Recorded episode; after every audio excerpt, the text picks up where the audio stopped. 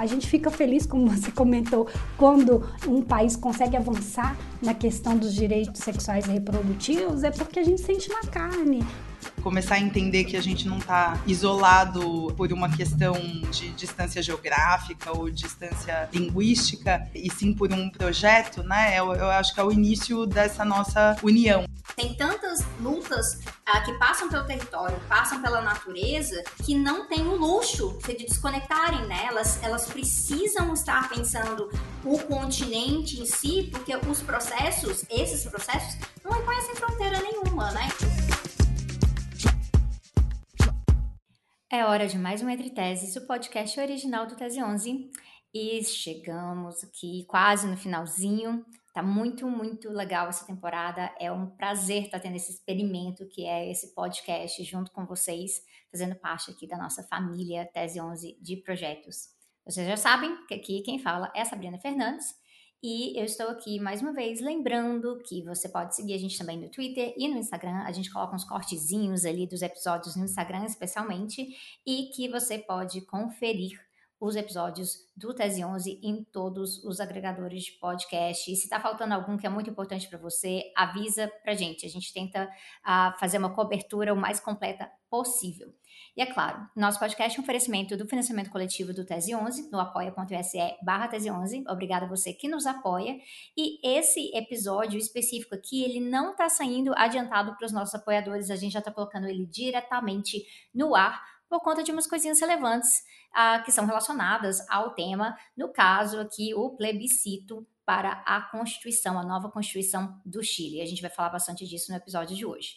E neste tema, eu não poderia deixar de chamar duas mulheres incríveis, latino-americanistas, que têm muito a acrescentar em termos de praxis nesse assunto. Então, é teoria, é prática, é pensando o movimento, é pensando transformação muito diretamente. Então, claro que eu vou apresentar as nossas convidadas aqui para vocês. Vanessa Oliveira é jornalista, doutora em Ciências Humanas e Sociais pelas Universidades Paris 8 e UFABC e é professora de Comunicação Social na Universidade Presbiteriana Mackenzie. É latino-americanista com foco nos estudos sobre Cuba, onde chegou a ser correspondente para a rádio pública francesa RFI. Sabrina Aquino é militante feminista da Convergência Social, partido de esquerda que compõe a coalizão Frente Amplio do Chile. Brasileira, radicada no Chile há 12 anos, é formada em História, fotógrafa e atualmente vive em Valparaíso. 2022 é um ano especial para a América Latina, seja porque há eleições muito polarizadas em curso, ou por conta de vitórias históricas de movimentos, como no caso do movimento feminista colombiano e a questão do aborto. Para gente que é brasileira, às vezes a ideia de América Latina parece um pouco distante por conta de diferenças linguísticas e o próprio tamanho do Brasil. Mas é necessário nos entendermos como latino-americanas e, mais ainda, entender que as coisas no Brasil só vão avançar se for assim com os nossos vizinhos também. É uma questão de soberania, de internacionalismo e é hora.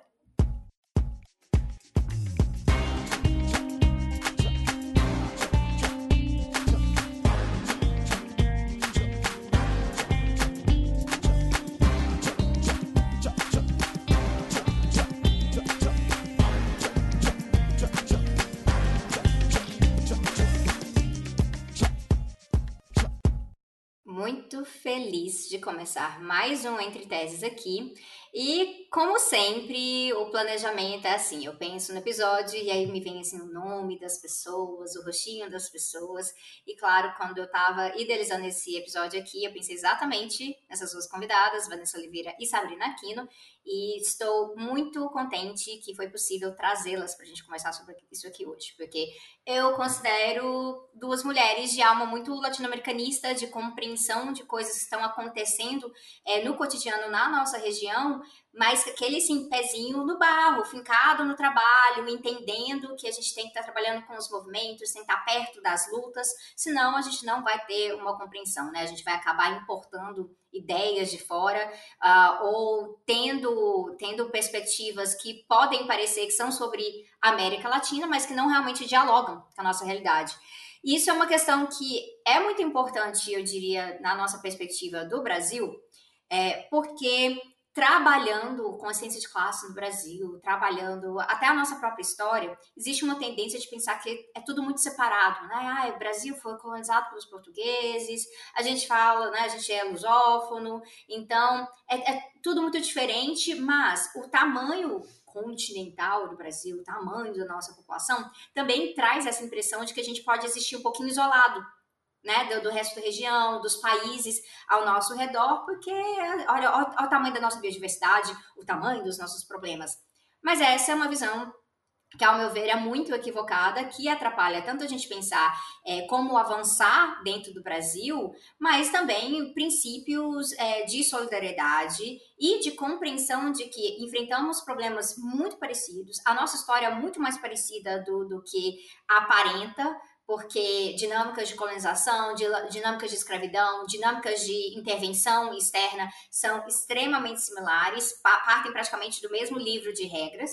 E se a gente não faz isso em solidariedade uns com os outros, como é que a gente vai andar, né? É, dá dá para simplesmente achar que é, é um, né, cada um por si? Eu acho que não. Gente, olá, Sabrina Fernandes, Sabrina Aquino, muito bom estar com vocês aqui hoje, muito feliz com esse convite, com esse papo, enfim, conversar é, disso com duas mulheres, né, num podcast dessa envergadura, estou muito, muito feliz de participar disso com vocês hoje. É, sobre, sobre tudo isso que você falou, né, Sabrina, a, a questão da, da nossa identidade né, latino-americana e a maneira como a gente se enxerga dentro do continente e se identifica, né? A, eu acho que essa, essa coisa da lusofonia acabou virando uma desculpa, né, para a gente se em mesmar, assim, né? Então tem toda essa coisa, ah, a gente não ouve a mesma música, a gente não lê os mesmos livros, né? Assim, e aí a gente foi se afastando, enfim, tem todo um, um, um projeto de poder nisso também, né? Porque é um país enorme, se a gente está afastado de todos esses vizinhos é, isso também enfraquece os nossos laços, né? Isso também impede que a gente, que um país desse tamanho consiga é, também ajudar a, a enfrentar, é, enfim, todas as políticas imperialistas que você citou, né? Que vão acontecendo de onda em, em, onda. E essa eu acho que é uma discussão para se fazer constantemente, assim, qual, qual o nosso papel né, nessa, nessa união latino-americanista, né? Quando a gente começa a viajar, quando a gente conversa com as pessoas, assim, o idioma é uma das nossas únicas diferenças mesmo, assim, né? A base das nossas comidas, é, os nossos ritmos musicais, a nossa maneira de, de misturar culturas, a maneira como a gente oprime culturas, né? Assim como a gente marginaliza grupos sociais, né? A maneira como a gente trata as mulheres. Então é, é, tudo muito muito semelhante e eu acho que a gente se sente menos sozinho quando a gente compreende essas lutas latino-americanas, né? Quando a gente começa a, a não só a entender o, o o idioma, mas assim a mergulhar nesse universo, né? Eu acabei de chegar da América Central e, e assim escutei, estive com vários movimentos sociais e escutei muitas histórias, por exemplo, de massacres que a gente não ouve falar por aqui, né? Então, essa, essa eu, eu vejo sempre como uma espécie de, de reconexão com uma parte da nossa história que nos foi negada, né? E que nos é negada o tempo inteiro. Então, acho que com, começar a pensar nessa nessa identidade, começar a entender que a gente não está isolado é, por uma questão de, de, distância geográfica ou distância linguística, e sim por um projeto, né? Eu, eu, acho que é o início dessa nossa união, assim, até porque todas as vezes que a gente conseguiu se conectar, todas as vezes que a gente conseguiu é, encontrar os nossos pontos em comum para além dessa, dessa pseudo diferença cultural, a gente se fortaleceu muito, né? Então, é, eu, eu, vejo isso como uma coisa muito, muito importante e estou muito contente da gente poder debater um pouco disso hoje. Vocês acham que é, nesse último período, né, vou falar assim, os levantes sociais na América Latina, dos últimos 10 anos mais ou menos, deram uma chacoalhada numa galera de esquerda, até um pouco politizada, que estava um pouco confortável cada um no seu país, de ter que olhar aqui ao redor, porque, olha, a extrema-direita está se reorganizando nesses países. É, saiu né, daquele período da primeira maré rosa que deixou a galera um pouco tranquila, porque a, a integração latino-americana estava na mão dos presidentes estava ali, né, os, os, os, líderes progressistas, né, do, do, mais vermelhinho ali até o mais, né, o rosezinho, estavam ali conversando entre si e estavam cuidando dessa questão latino-americana entre si. Mas aí com é, esses levantes mais populares tendo que ser relatados na imprensa ao mesmo tempo que a direita vai se reorganizando, eu, eu sinto que às vezes deu um pouquinho de uma chacoalhada, de assim, ah, vamos ter que olhar para o lado, não dá para pensar por aqui. Acho que, que a Sabrina tem bastante experiência de ver um pouco disso por conta dessa relação Brasil-Chile, né? Sim, é, eu eu tô assim reflexionando no que disse a Vanessa e, e reconectando com a experiência no Chile, porque quando eu cheguei aqui também há 12 anos atrás, as minhas referências do Chile eram mais uh, as grandes paisagens, as paisagens grandiloquentes e a história do Salvador Allende e aquela, todos aqueles mitos que a gente cria também desde fora, né, e os estereótipos de como é o, o Chile e o povo chileno, como ele, né, então quando ao chegar aqui eu, eu tive que desconstruir muita coisa e também fazer essa reconexão com as opressões, né, que são muito parecidas. Fomos colonizados, sofremos ditaduras é, absurdas, então você acaba tendo que desconstruir isso e também entender essa, é, esse apartamento, né? É o que diz a Vanessa, essa, essa, esse projeto, essa tentativa de fazer com que a gente não enxergue as nossas mazelas parecidas, né? Que temos muito também a, a questão é, do que é bom, do que é ruim, parecido, como latino-americanista e sul-americanista, e inclusive a forma da gente é, ver essa, essa como, como a gente consegue organizar essas lutas. Então, é, o, o Chile, para mim, como brasileira, né? A gente recebe aquela formação de que o povo brasileiro é acomodado, não luta pelos seus direitos, e é um mito instalado também desde as das ciências sociais que eu percebo né? Que é inclusive é colocado assim. Então, quando o brasileiro olha para fora, o colombiano se levantando, uh, o Peru se levantando, o Equador se levantando por questões muito parecidas com o que a gente luta cotidianamente no Brasil, desde um ponto de vista de que esses países é, estão, principalmente o Chile, né, com aquele mito de que o Chile é o país que pertence à OCDE, é um país que é muito organizado, tem um padrão de vida alto, etc., e se levanta, né, da forma que se levantou mais expressivamente em 2019, então gera, opa, o que está acontecendo aqui, né? E também tem aquela questão do, do fetiche com, a, com, a, com as lutas urbanas, as lutas pela rua.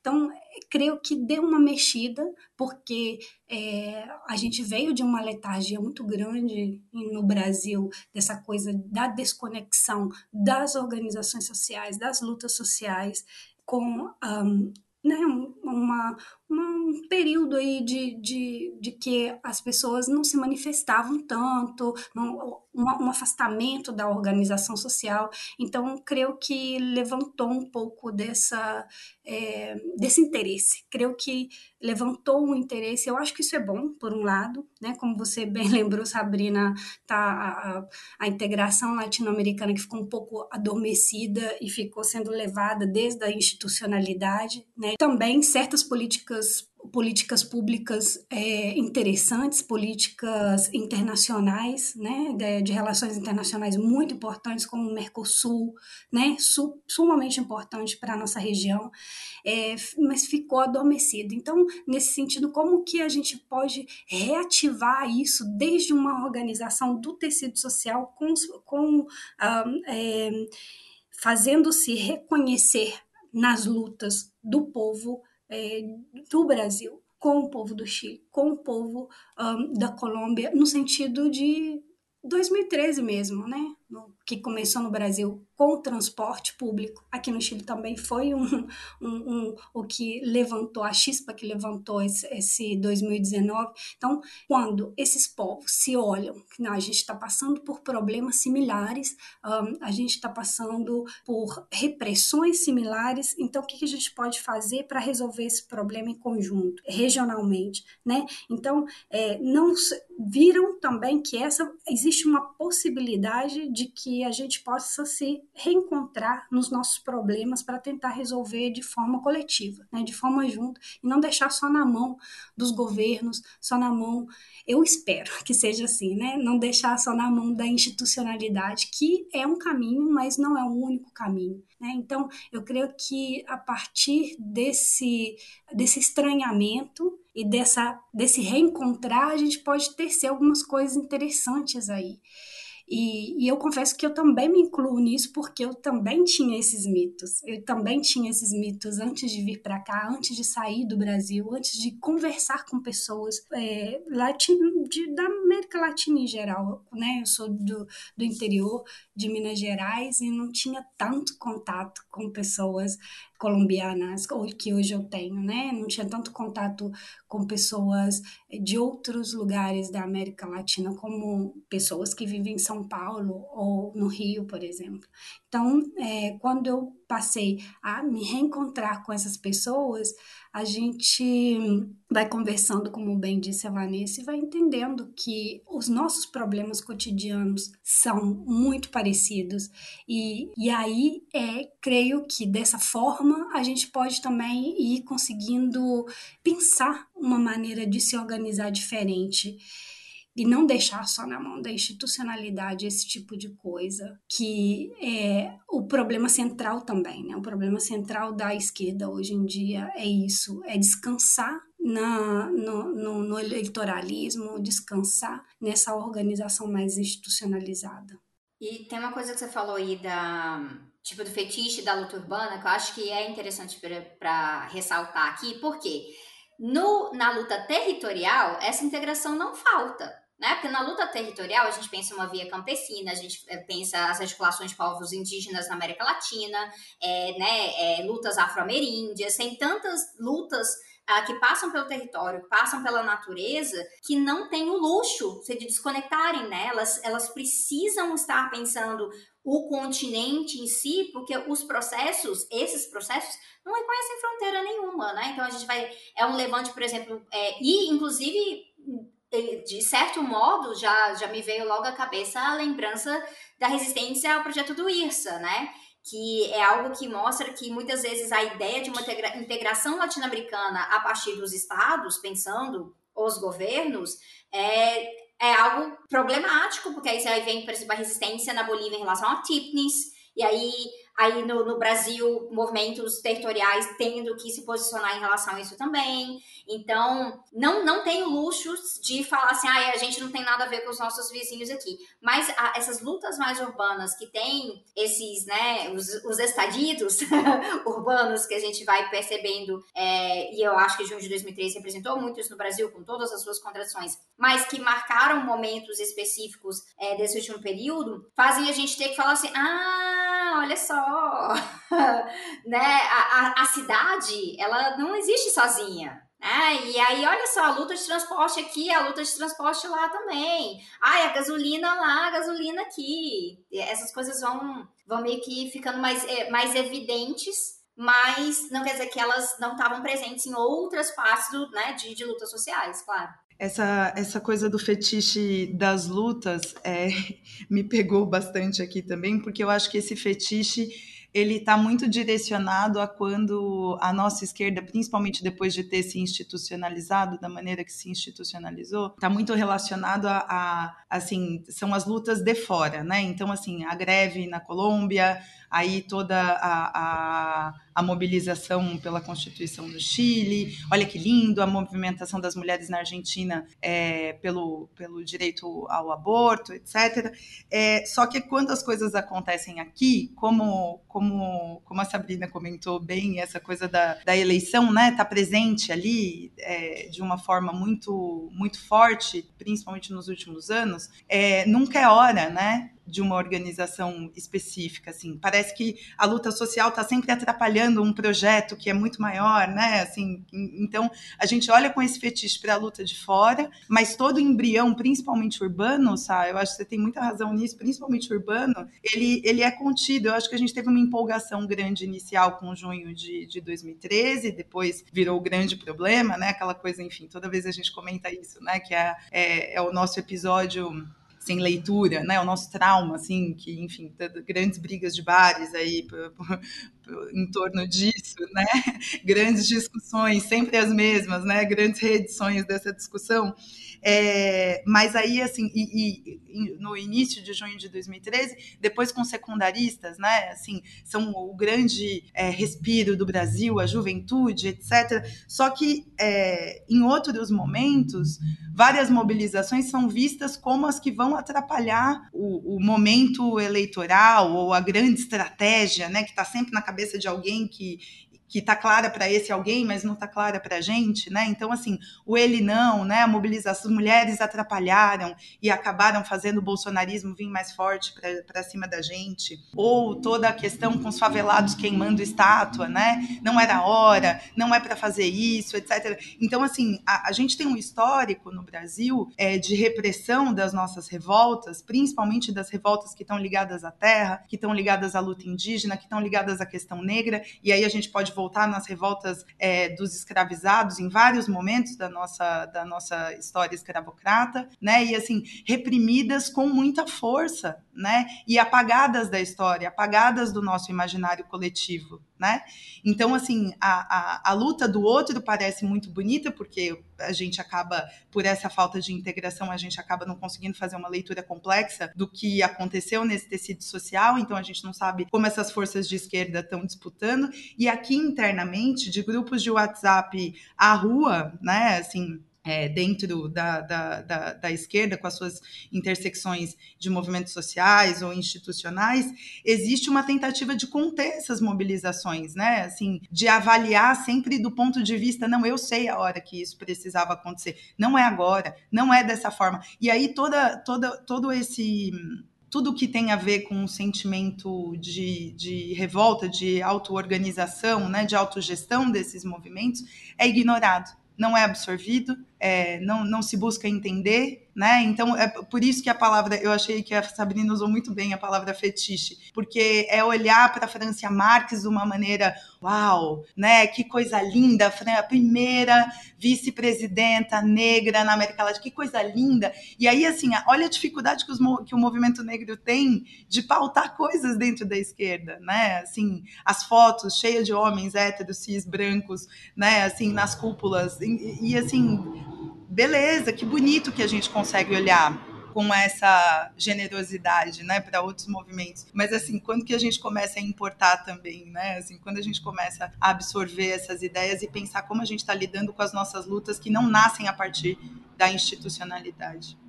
Ai, Vanessa, eu achei bom que você falou da, da Francia Marques, porque logo após a eleição, no segundo turno mesmo, eleita vice-presidenta da Colômbia, junto com Gustavo uh, Petro, e um monte de gente que não estava prestando atenção em nada do que estava acontecendo na Colômbia. Nada. Nem, nem aí. Do nada. Do nada começa a falar, ai que maravilhosa essa mulher, ai que isso, que aquilo, começa a fazer post contando a sua biografia, né? E assim, na minha opinião mais pessoal, porque eu gosto muito dela, eu falei, ótimo, tem que ser exaltada mesmo, bate palma, o mundo tem que conhecer quem que ela é e tudo mais. Mas, da forma que é feita, assim, se você não está acompanhando um processo, você não está respeitando um processo, entender que a França Marques não é assim, pá, pega uma mulher negra e coloca ela lá de vice-presidenta, mas é uma pessoa que vem de um histórico de luta desde criança, de luta territorial, de um dos territórios mais violentos da Colômbia, da região de Cauca, entendeu?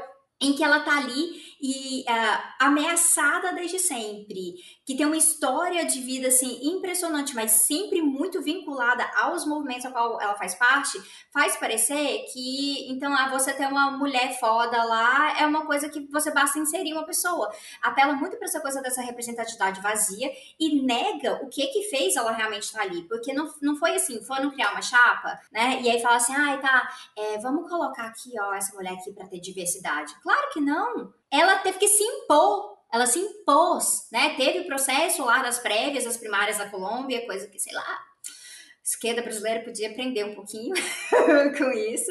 Teve esse processo, Gustavo Petro favorito, já tinha sido candidato na eleição passada.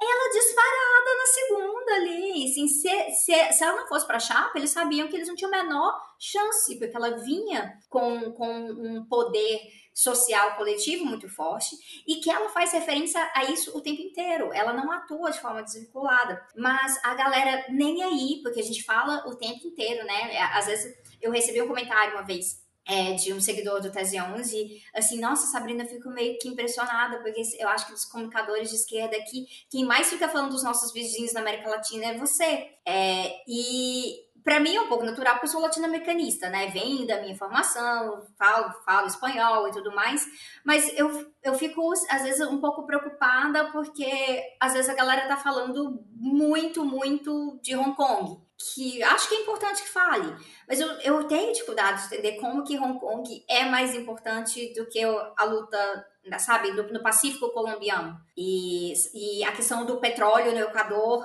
e os movimentos indígenas, e aí você tendo né, lideranças indígenas é, sendo presas é, e reprimidas pelo governo Laço. Então, meu internacionalismo, ele é um internacionalismo que, lógico que vai considerar as lutas ao redor do mundo, mas tem lutas que vão sempre fazer um pouquinho mais sentido. E aí eu acho complicado que a gente só lembre quando a gente tem as vitórias aparentes, né? A, Pô, tá lá, olha que, que lindo, primeiro governo de esquerda co colombiano, uhul! Só que aí vem a segunda parte, que é uma coisa que eu converso muito com a Sabrina. Uhul! Primeira vez que eles encontram alguma contradição, porque a gente tá falando de institucionalidade, né?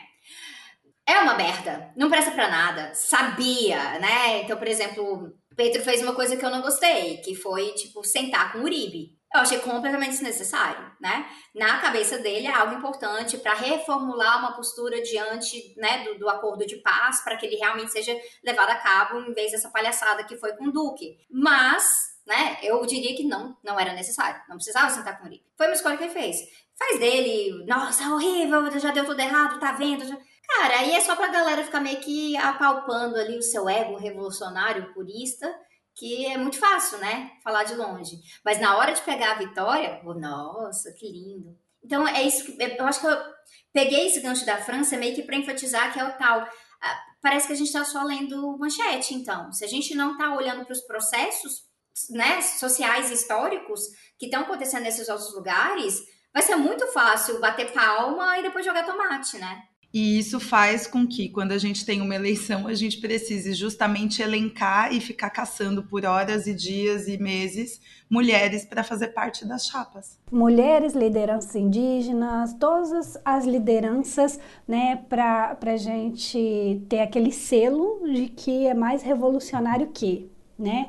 E eu acho que a esquerda é, com todas as suas deficiências, que a gente sabe muito bem que a gente vive reclamando, somos muito críticas, inclusive eu acho que o, que o papel da Sabrina né, na internet é, tem sido muito marcante nesse sentido de apontar né, o, a, o, caminho que a gente deve seguir, mas também fazendo a gente olhar para dentro é, das contradições que a gente tem como esquerda, isso é muito importante, todas as críticas que a gente tem que fazer para poder melhorar, encontrar o caminho, é nesse sentido, de, é, olha, é, as redes sociais é muito importante, é uma ferramenta muito importante, mas a gente tem que deixar de é, fazer essa simbiose da, da, da, do que somos hoje como uma esquerda, do que precisa ser uma esquerda do século XXI, com comportamento de algoritmo de rede social, porque eu vejo muito a,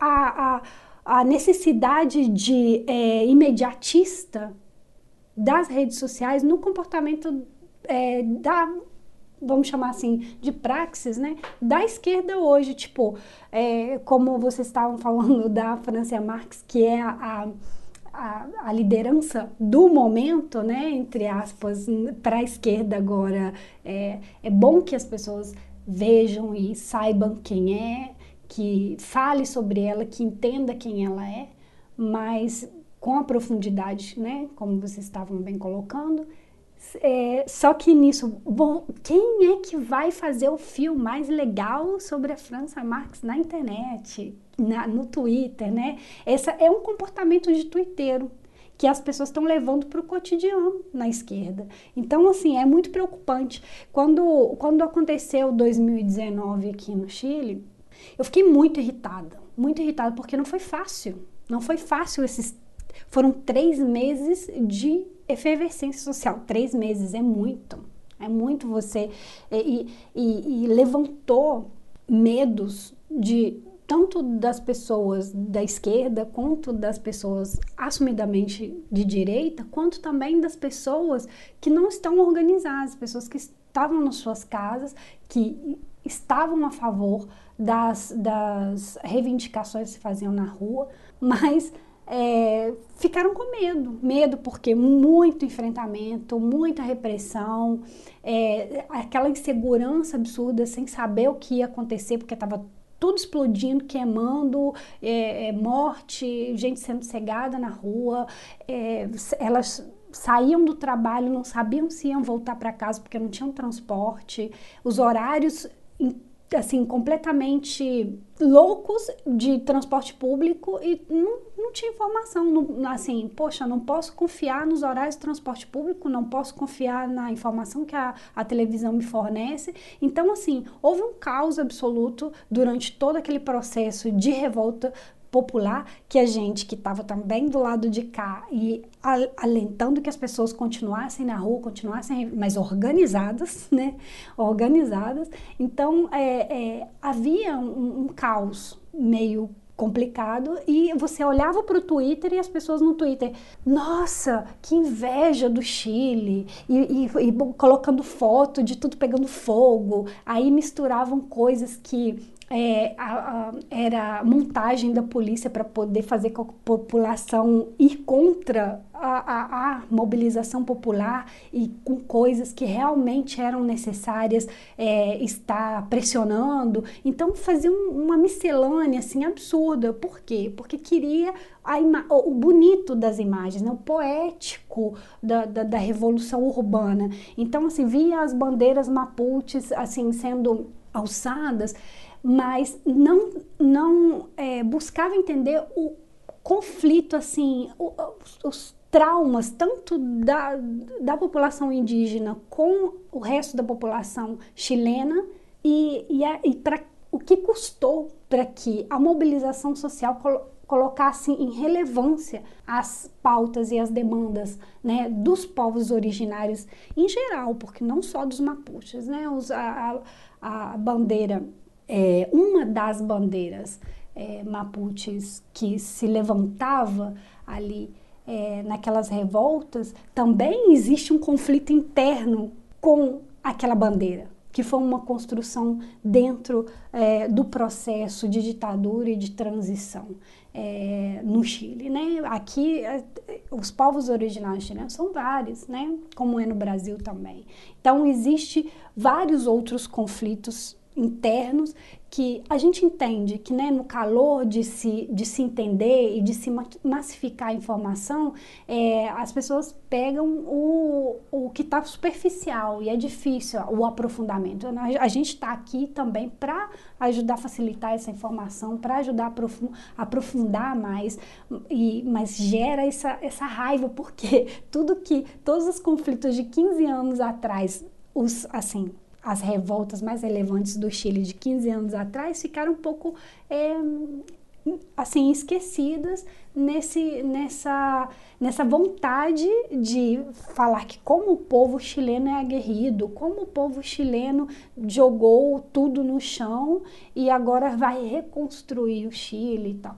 E não é bem assim, né? Tanto que essas revoltas é, se, se culminaram num processo de institucionalização né? A gente está pedindo uma nova Constituição. Então, é, me perguntavam muito lá atrás: é revolução que está acontecendo no Chile ou um processo reformista?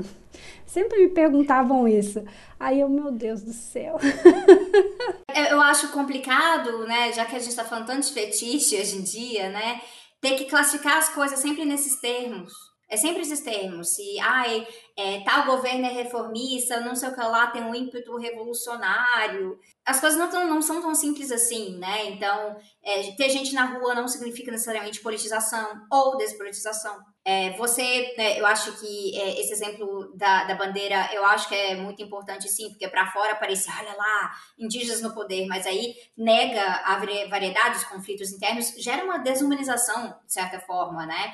É, de certos sujeitos políticos que foram historicamente subrepresentados, e aí quando começam a se impor um pouco mais, são tratados de forma muito homogênea, ou de uma forma às vezes muito como se fosse assim muito pura, muito inocente, né? Ai, coloca lá e eles vão, né, vão trazer uma perspectiva completamente renovada e vai ser lindo. E eu acho que o exemplo é, do Morales na Bolívia, eu acho que que traz um pouco dessa contradição para gente, né? Porque você vai ter um movimento indigenista muito forte na, é, na Bolívia, você vai ter o Mato, você vai ter Morales, e Morales vai ter depois conflitos internos com os movimentos indígenas bolivianos, inclusive tinha uma parte acusando dele privilegiar certos grupos em vez de outros grupos. Então, as coisas não se resolvem, outros problemas são criados. Eu penso muito essa questão da, da reforma ou revolução, muito mais no sentido de quais são os novos problemas que foram gerados, né? Então, é, momentos revolucionários geram problemas de uma natureza estrutural muito maior e que demoram muito mais tempo até para serem compreendidos é, momentos um pouco mais, né, eu, é, não são nem de, de, reformistas, mas momentos que cujas demandas imediatas podem ser mais facilmente resolvidas por processos de reforma, eles vão gerar outras perguntas. Então a gente pensa se a demanda aqui é uma constituição, aí a pergunta agora é como é que se aprova essa constituição, né? O que, é que se coloca nela, o que, é que se aprova? Mas o que vem depois Ixi, né? O que vem depois, seja, espero que sim, que seja essa implementação e tentar governar com isso e tentar manter é, uma, um levante social para ir para além da institucionalidade, essas são questões que mais para frente talvez gerem coisas mais poderosas, mas por enquanto elas estão muito, muito próximas da gente, né? Claro, sem dúvida. Então, lá atrás, lá atrás, quando me perguntavam isso,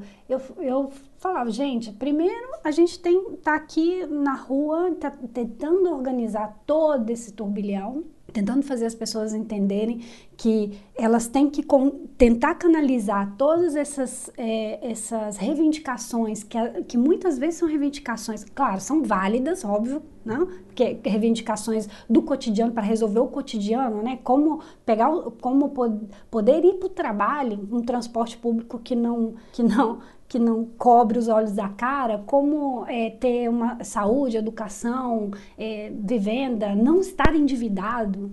Óbvio que são reivindicações super válidas, né, do cotidiano delas, mas canalizar isso para uma coisa mais profunda, transformadora, né, e, e, isso é o difícil, isso é fazer o difícil, tentar fazer entender. Então, quando a gente conseguiu fazer com que as pessoas é, deixassem do, a, a princípio aquele aquele. Havia um, um frenesi por violência no início. porque as pessoas queriam queimar tudo. Beleza. Era, você saía na rua, as pessoas estavam derrubando os, a, a, iluminação do, do, semáforo, quebrando assim a, a, os passeios públicos para poder fazer pedra, para jogar na polícia, e, e tirava as coisas das lojas e queimava no meio da rua, televisão, sabe? Foi uma coisa assim louca no início. Então, assim, tá, como que a gente faz para poder sair e, e, fazer com que as pessoas parem um pouco e, e, e olha, olhe, se olhar na cara das outras e conversar. conversar, vamos conversar para poder entender o que está acontecendo aqui. E foi uma, foi assim louco. Então, a princípio era esse, essa, esse, esse, essa tentativa. Conseguimos. Aí, né, aqui conseguimos fazer que as pessoas retomassem uma, uma tradição chilena dos cabildos, né? Que é quase uma coisa meio da, da época colonial, de que as pessoas faziam, se organizavam como assembleias nas praças públicas e iam conversar. E aí conseguimos fazer com que as pessoas conversassem, entendessem qual era o transfundo, qual era o fundo da origem, não? Da, da, dessa insatisfação delas. E, a, e aí chegaram a essa conclusão de que, bom, primeiro a gente não consegue as coisas básicas que a gente está precisando porque tem um, um, instrumento que cancela tudo isso. Quando vai na discussão do Congresso, vai para o Senado e aí chega no nível superior, né, o, o presidente nega e depois se recorre e a ah, inconstitucional, inconstitucional. Então, qual que é o problema maior que é? O instrumento é a Constituição. Então, vão derrubar essa Constituição. E é uma discussão que a gente já dava há muito tempo lá atrás, desde que acabou a ditadura, né? Obviamente, na transição democrática, é, sempre a discussão principal foi como acabar com esse mecanismo que é, impede que os direitos sociais possam de fato é, ser materializados na vida das pessoas. Então, a, nessa conversa, a cidadania chegou à conclusão que, que era essa era a demanda principal a ser exigida, né?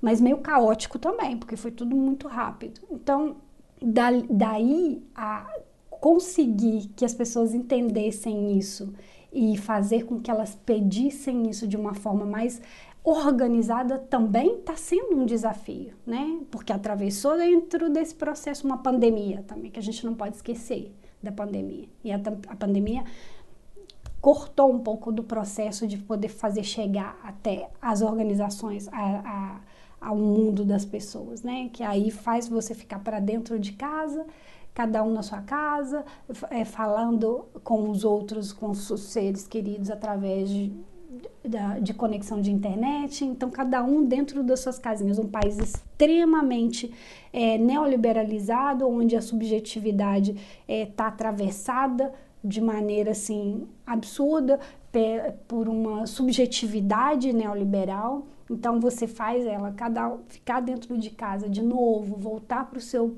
processo individual de novo, é muito complicado isso. E eu vejo como no Chile é é diferente o processo de é, pensar um, as lutas, pensar lutas sociais como por exemplo no Brasil que a gente né tem muito tem calor as pessoas pre precisam estar do lado de fora tem uma vida mais é, é, tem, tem muito mais espaço para assim do que aqui né em alguns lugares no Chile, as cidades muito pequenas, e é uma cidade, cidades pensadas também para viver confinado, confinado e o frio também, né? É, então é, é muito difícil fazer com que as pessoas durante 50 anos com essa educação mercantilizada, com uma nova ordem de maneira assim de instalar desconfiança, você tem que desconfiar do seu vizinho, desconfiar de todo mundo, voltar a se encontrar, voltar a olhar um para a cara do outro e dialogar, dialogar os seus problemas é, cotidianos profundos, né? Então é, é muito diferente o que aconteceu nesse processo da, das lutas chilenas, da forma com que se é falado no Brasil em outros lugares aqui. As pessoas dizem: Nossa, eu queria tanto que no Brasil ou em tal lugar. Uma pessoa da França falou assim: Nossa, eu queria tanto que lá.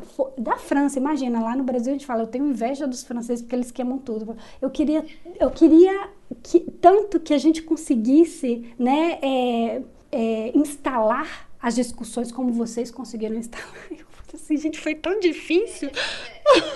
É, essa, coisa, é, é essa coisa de instalar é engraçado, né? Tipo assim, você vai lá, é um software que você vai lá e instala, né? Você tem uma coisinha e a gente precisa instalar isso aqui. Mas a gente não instalou nada. A gente não instalou nada, principalmente porque ainda há uma despolitização muito grande. O que eu acho que é interessante, porque, por exemplo, Vanessa manja pra caramba de Cuba, né? E eu acho que é interessante nesse paralelo, porque eu vejo isso tratado assim no movimento socialista brasileiro, né, assim, no geral, nossa, Cuba, Cuba, Cuba, Cuba, Cuba, 26 de julho, né, Fidel, Che, tarará, tarará. Mas parece que tem um pouco disso também, de assim, ai, nossa, aquele negócio em Cuba, porque a gente quer que nem Cuba, que nem Cuba. E Cuba, na verdade, vive, né, é uma panela de pressão de, há décadas, é, que está gerando cada vez mais contradições, porque né? A gente pode falar da questão do bloqueio, mas não é só o bloqueio.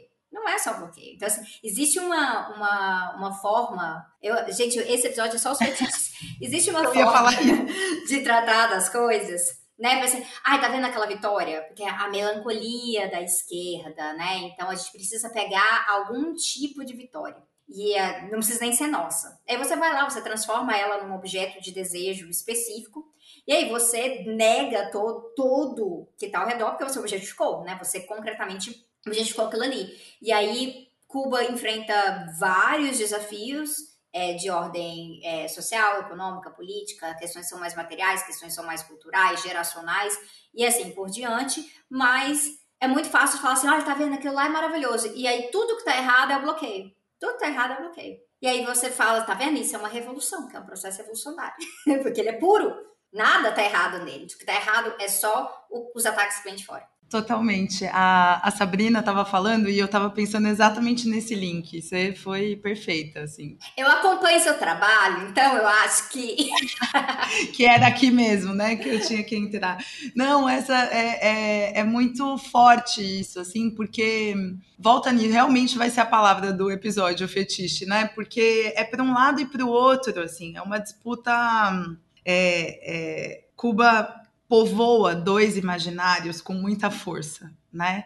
É o da esquerda, com essa pureza que a Sá falou, né? Com essa coisa assim, não existem contradições. Uma vez eu estava numa mesa no Salão do Livro Político, logo eu tinha acabado de voltar da França, e estava assim, no meio da, da, escrita da tese, e aí estava né, com essa coisa assim, gente, é muita contradição para lidar, é muita coisa, né? Naquele processo da escrita fervilhando assim, e alguém me disse assim, é Cuba, para mim, é igual ao Vietnã. É, enfrentou os Estados Unidos, então não importa quais são as contradições, para mim vai estar tá sempre certo, para mim eu vou defender até o fim. E aí eu falei, olha, para mim não é uma religião, cara. Assim, né? Não, não, não tô falando de religião. Eu quero quero pensar como a gente segue os nossos processos, né? Assim, como a gente continua dando autonomia para a população, como a gente continua. É, eu, eu acho, e eu sempre comento isso, assim, é, Cuba entregou tanto nos anos 60 e 70 em termos de imaginário de luta, né? Assim, colaborou nos 70 e 80 com com formação de guerrilha, treinou as pessoas, né? Assim, é, abriu portas para um cinema latino-americano importante. Então, assim, em várias frentes, você tem uma uma colaboração cubana que é responsável também pelo nosso, pelo que a gente pode imaginar, né? E aí dentro cada um dos nossos países, né? Cada um dos países, aliás, é, é, nas suas limitações e tal. Agora, é, nós avançamos em várias pautas, até pela pressão do neoliberalismo no, no, no, Brasil, no Chile, né, assim, na Bolívia, né, o extrativismo. Então, a, a gente foi avançando em pautas é, que Cuba não acompanhou necessariamente. Né? Então, assim, você tem um ativismo é, negro que está começando a se desenvolver agora. Não é que ele não existisse, não é que você não tivesse pessoas que, que, trabalhassem essas temáticas. Mas, assim, você tinha uma série de, de, pesquisadores brancos, por exemplo, que tratavam Cuba a partir do ponto de vista da democracia racial ou da revolução democrática racial, né? Assim, é, então, assim, é, tem, tem o, o, os taínos, né? Assim, a questão indígena está num imaginário muito distante, folclórico até. A questão LGBT tem agora, a gente pode entrar daqui a pouco um pouco nisso, é, tem, tem agora a discussão do Código da Família, né? Vai ter referendo agora em, em setembro, porque você tinha uma, uma discussão para a nova Constituição, né? Então ela foi a debate em 2018, ela, ela foi para referendo em 2019, mas o artigo 68, que continha a, a, a liberação do casamento igualitário, saiu por pressão de forças é, conservadoras exteriores evangélicas. Então, assim, você tem um, uma quantidade de contradição que, quando a gente vai debater nessas esferas que a gente está falando, as pessoas não querem ouvir. Eu lembro quando, quando eu, em 2016 desculpa, em 2013 eu fiquei seis meses vivendo em Cuba. Estava fazendo mestrado e falei, vou passar um tempo lá um pouco mais, mais longo e tal. E aí, quando eu voltei e passei pelo Brasil, na época, eu ia tomar cerveja com os amigos, ia conversar, e tava todo mundo naquela euforia, né? Como é que tá? Não sei o quê. Enfim, eu tava processando a, as contradições do cotidiano, né? Porque, assim, aí, quando você tá no cotidiano, você tem outros temas para discutir. E eu não conseguia discutir esses temas, assim. As pessoas paravam de falar comigo. Ai, não, você está me deprimindo, pelo amor de Deus. Não, não, gente, mas vocês não queriam conversar? Eu quero muito conversar, eu estou precisando conversar. Isso que a gente falou no início né, do, do, do, episódio, assim. Vamos fazer nossa terapia aqui, porque a gente, a gente precisa... Não, não, é, não é negar a importância dos processos históricos mas é entender que se são processos históricos, com o tempo a gente se afasta de determinados acontecimentos. É isso, o movimento 26 de julho. A gente está falando do ataque ao quartel de Moncada, que não necessariamente foi um sucesso, entendeu? Para a revolução. Fidel se exila depois, vai embora, né? Assim, precisa sair do país, e aí tudo bem, você tem a volta, né? Assim, e, e, aí você tem uma movimentação que vai acontecer e que vai fazer com que esses revolucionários, que eram de, de classe média, né, em, em, boa parte, também universitários, né, que tinham outro, outro acesso, que eles entendam era, quais eram as reais demandas da população cubana. Então, assim, a campanha de alfabetização que acontece no início dos anos 60 está ligada a essa experiência. Então, assim, a, a, a, o pé no chão, pé no barro ajuda a gente a, a adaptar as nossas ideias, né? A, a, reorganizar o que a gente precisa fazer no curto prazo, no médio prazo, do, no longo prazo. Então, assim, é isso. Existe um embargo? Existe um embargo. Agora, quais são as contradições internas? Como que a gente entende isso? Né? Essa, essa por exemplo, da, da da questão do Código da Família, que vai referendo agora em setembro, é uma questão que, que une que coloca no mesmo, no mesmo caldeirão uma militância oficial que é, que é liderada pelo Senesex, que é, que é que tem como líder a filha do Raul Castro, a Mariela Castro, né, que é deputada também, que coloca nesse mesmo caldeirão uma militância independente, né? Então, que em parte é também financiada por movimentos de, de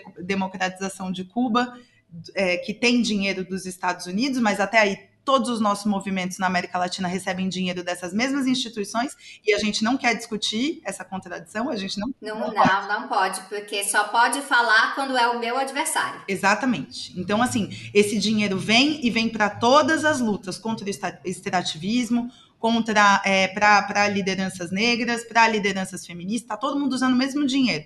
Aí, quando acontece lá, é imperialismo. Então, aqui também é, de certa forma, entendeu? Então, vamos debater isso, né, no mesmo patamar, assim.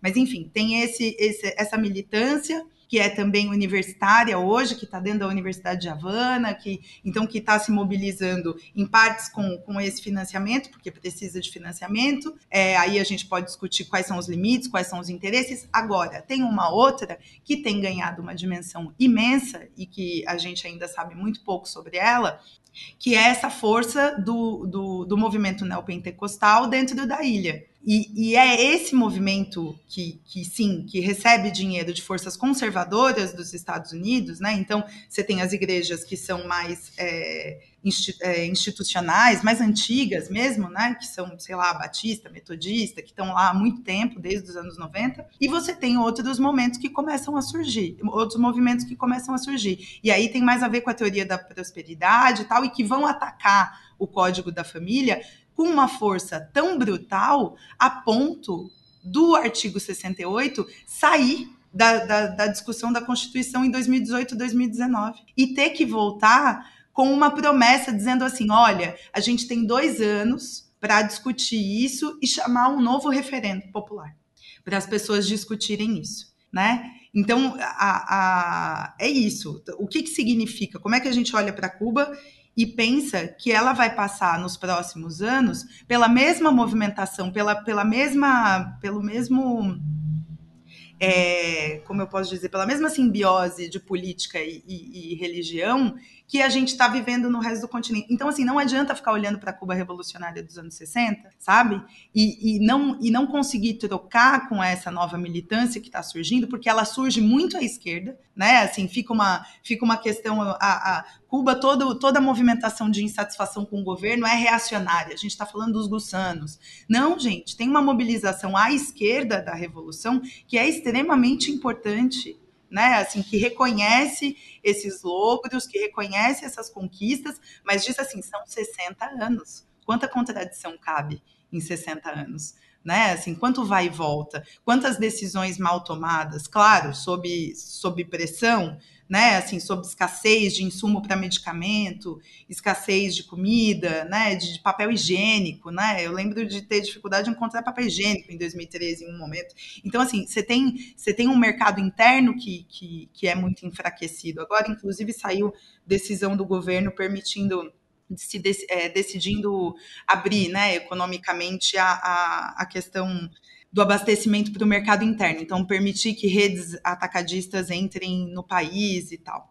É, enfim, mas, mas você. Até me perdi, mas você tem uma, uma discussão é, cotidiana né? E assim, de uma necessidade da, da, nossa esquerda ou das nossas esquerdas latino-americanas, porque eu vejo esse romantismo em outros lugares, em relação a Cuba também, é, de olhar e pensar assim, ok, nós recebemos essa colaboração durante todos esses anos, né? Nosso imaginário se alimentou disso, mas como a gente pode também colaborar nesse momento? Né?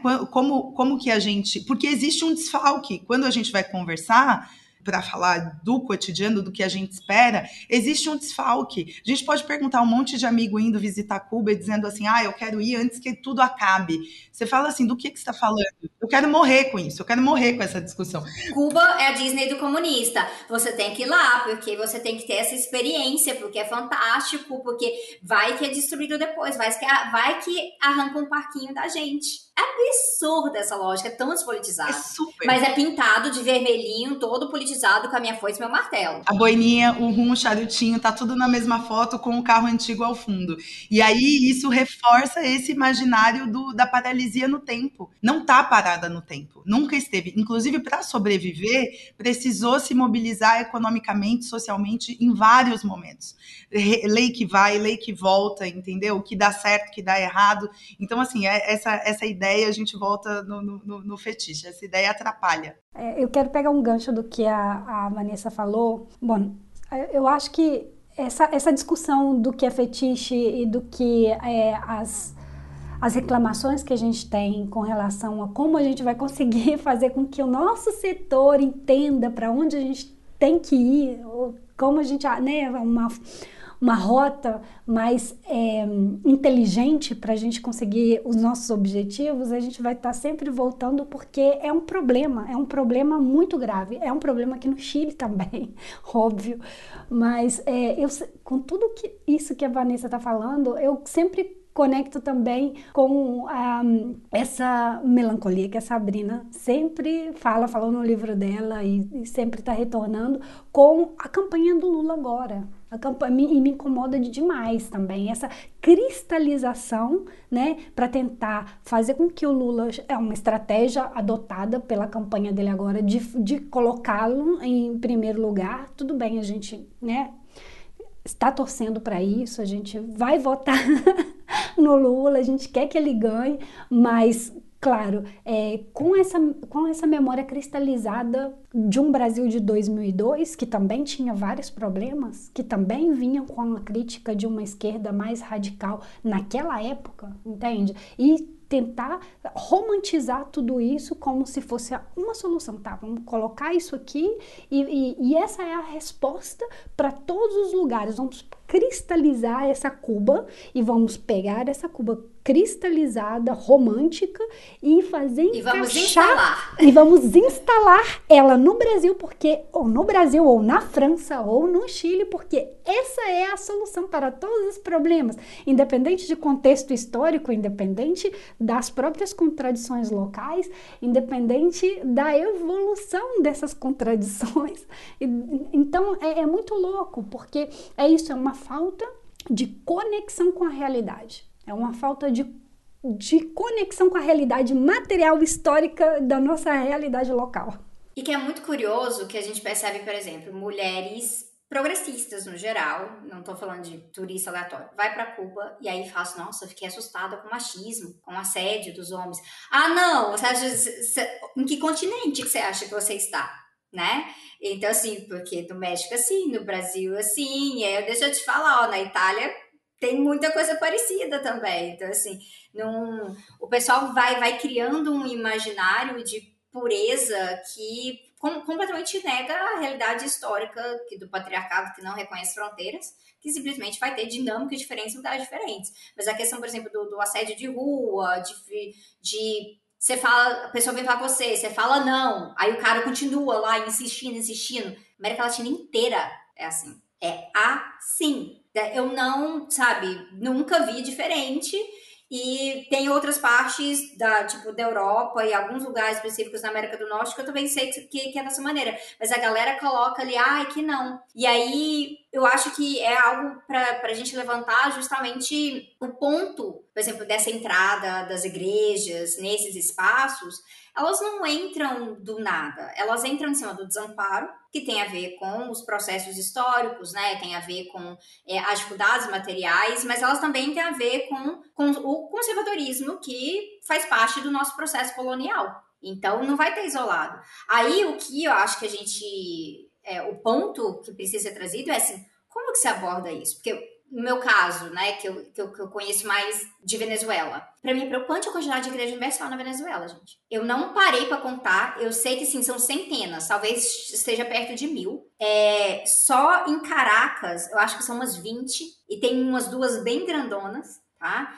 Colômbia tem igreja universal. No interior do interior do interior, tipo assim, tinha, tem nada no lugar. E tem lá, ó, a portinha da Igreja Universal. Assim, o império da Igreja Universal, que não é só América Latina também, tá espalhado em África também, né? Tá em, em outros espaços. Tá, tá até. Na França É, tinha. tá até na, na, na, no centro do, do capital do Maine. Só que eu imagino que o, o centro do capital ele, ele passa por, por um período de relação com a igreja é, tão mais profundo, né, de tão mais tempo, largo tempo, que a, a instituição da Universal em si não consegue fazer tanto estrago sozinha. Ela precisa se articular com outras instituições conservadoras. Mas eu tenho a impressão que em países periféricos, como ela se alimenta do desamparo, e aí tem né, os movimentos, que nem o que a Vanessa falou assim, não é que o movimento negro não existia, é que ele está numa, numa posição diferente agora de se reorganizar, de se posicionar do, do que nas últimas décadas.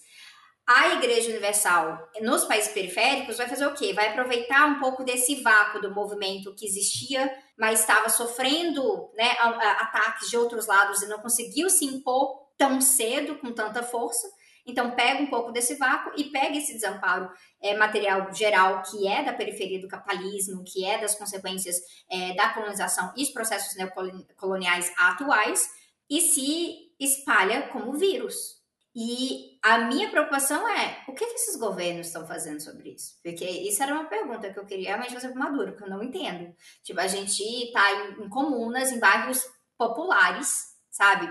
bairros muito populares que tem um histórico em Caracas, assim, de luta profunda, de gente politizada pra caramba. E aí, conversando, né, com, com a galera, assim, é, mas assim, aqui tá meio difícil, porque tem a Igreja Universal tá aqui agora, abriram uma Igreja Universal aqui. Então, assim, o pessoal agora tá um pouco meio complicado.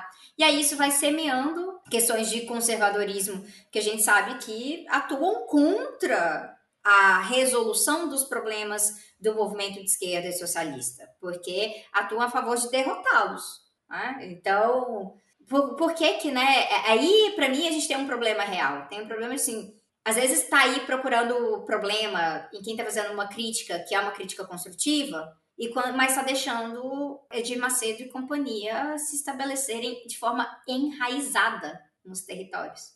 E aí isso deixa passar. E aí tá aí. É um fenômeno Tipo, é uma coisa que o Brasil exportou para o mundo. É, é, provavelmente assim um dos piores produtos de exportação brasileiro. Nível commodity, inclusive, porque tem uma financiarização disso, é a Igreja Universal. Difícil. Mas no, o, o Chile, ele não ele, ele tem enfrentado, assim, no Chile, ao enfrentamento desse tipo de neopentecostalismo, assim, do, do, nível Brasil? Nível Brasil, não. Nível Brasil, não. A gente tem um problema, né, de, de, de longa data aqui com a Opus Dei. Né, Opus Dei é muito forte aqui no Chile, institucionalmente, ela está dentro do Congresso, a, a, a, escolas, né, é, assim, historicamente é com o Opus Dei. Mas sim, os setores evangélicos têm crescido bastante, obviamente, na periferia, por tudo isso que você colocou, né? Ela se instala a partir da, da da, da, ausência do Estado com direitos sociais, porque o Estado, quando as pessoas falam, ah, o Estado está ausente das periferias, não, o Estado está presente nas periferias com a repressão, né? É, mas é, com a ausência de direitos sociais e com a, a falta de amparo, essas é, igrejas se instalam aí e, e vem crescendo, vem, vem crescendo bastante, mas não a ponto de marcar pautas é, assim, a nível político, com a força dentro da institucionalidade como o Brasil, é uma coisa assim. É, eu só tenho notícia no Equador, por exemplo. No Equador, é, que está bastante forte, né?